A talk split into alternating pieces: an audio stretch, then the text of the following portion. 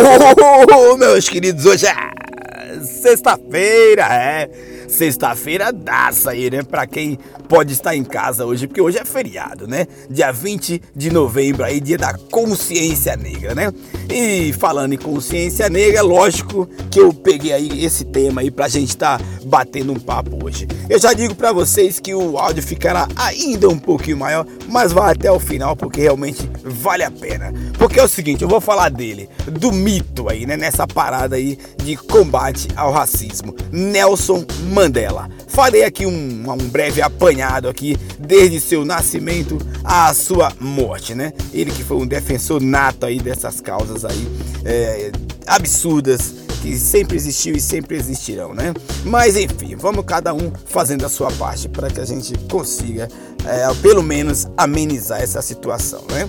Então veja bem, o Nelson Mandela, ele que foi aí um líder sul-africano que lutou contra o regime racista e segregacionista aí do apartheid, né? Presente na África do Sul ali é, entre 1948 ali até a década de 1990, né? E se tornou referência mundial em busca aí por uma sociedade democrática e igualitária, né? Essa era a luta dele. Mas eu não posso é, deixar de citar aqui outros três nomes que também tiveram muita importância, inclusive dois deles morreram nessa luta, né? E aí eu te deixo aqui a pergunta, você aí que está hoje aí em casa, eu tô trabalhando, graças a Deus por isso, né? Mas se você que está em casa ainda, porque hoje é feriado, você sabe o porquê que você pode colocar as pernas pro ar e hoje aí ficar de boa? Por quê? Porque é o seguinte, lá é, no dia 20 de novembro lá de 1695, um cara chamado é, Zumbi dos Palmares, ele teve, ele foi assassinado, teve lá sua cabeça decepada, salgada e pendurada em praça pública, né? Em um recado ali é, daqueles brancos, aqueles poderosos, e dizer o seguinte: negro, não te meta com a gente. Então, ele, em homenagem a esse cara, esse guerreiro brasileiro, você pode estar hoje de perna pro ar, né?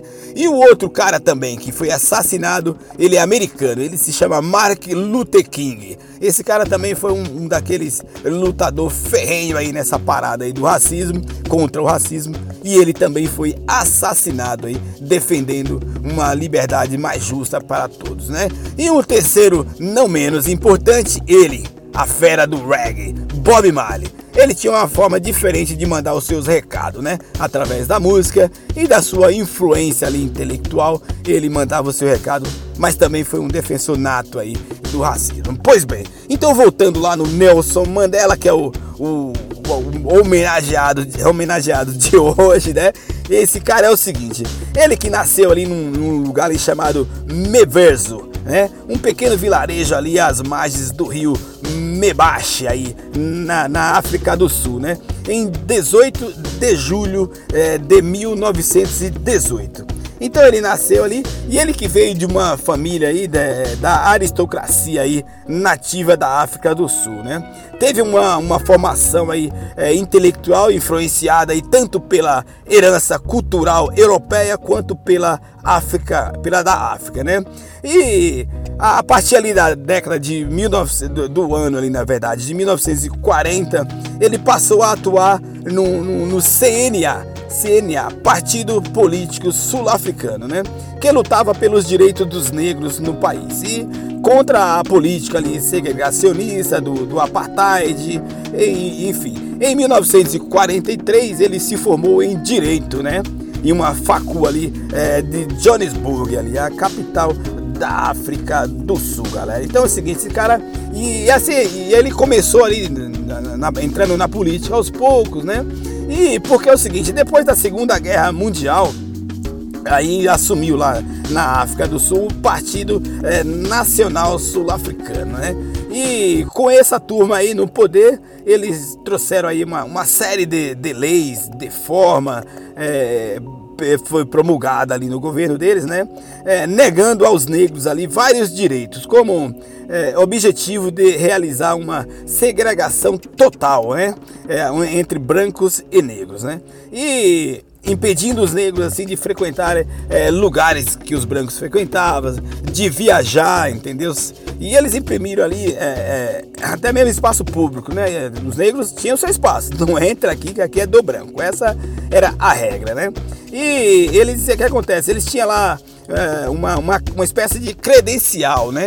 Eu não sei como, não, não consegui entender como que eles é, separavam. Ele falava, você pode, você não pode. Então, alguns negros tinham lá uma credencial onde eles poderiam frequentar alguns lugares, né? E o, o Nelson Mandela, então, ele, ele engajado nesse partido, ele, ele começou a sua luta, né, em defesa é, dos negros ali, mas era uma luta pacífica, né? A coisa foi indo, foi indo, mas e, e, acontece que não, não tinha poder. Não tinha poder porque o, branco ele mandava em tudo mesmo. Então o que acontece? O, e ele, ele acabou sendo preso algumas vezes ali, né? Porque ele desobedecia, tipo, ó, aquela rua ali você não pode cruzar. Ele cruzava, aí os caras levavam ele pra cana e soltava. Aí ele foi preso frequentar restaurante, porque ele era rico, ele vinha de uma família rica, né? Então, assim, ele ia nos lugares, aí ele foi preso também por viajar para sair do país. O negro não podia viajar, sair do país. E nem você imagine você viver uma situação dessa. Então, o negro foi sempre empurrado para um canto e coisa e tal. Porém, ali por volta de 1960, né?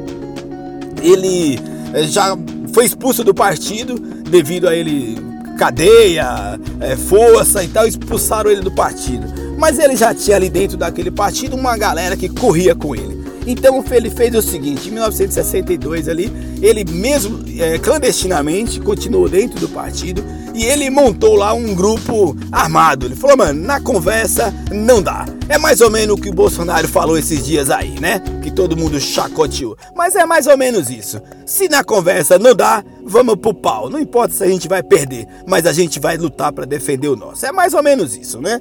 Eu tô misturando aí, mas é, é mais ou menos na linha. Então veja bem. E é o que acontece? Ele organizou um protesto. Nesse protesto aí, em 1962 ali, morreram simplesmente 69 pessoas, porque os homens veio de lá, eles foram de cá e o pau torou. E nessa ele foi preso. Aí já foi acusado de, de terrorista, uma série de coisas que é, colocaram sobre ele ali. E aí a chapa esquentou, porque desta vez eles decretaram em 1964 a sua prisão perpétua, né? E ele ficou preso lá por 27 anos. Durante esse tempo aí, lá no finalzinho, lá, ele começou aí o, o, o povo lá, porque ele não perdeu o seu poder. Ele estava preso, mas a galera ficou, enfim. E aí teve aí uma grande comoção aí de alguns governos mundiais aí pressionando aí o governo da África do Sul para que soltasse o Nelson Mandela. E foi, e, e foi isso. Quando foi em 1990, ele foi solto, né? Soltaram lá o Nelson Mandela. E ele, o que acontece? Ele com aquela luta ainda, ele entrou e ele foi para a política. Ele falou: Meu, eu vou para a política, porque eu preciso continuar a minha luta, né?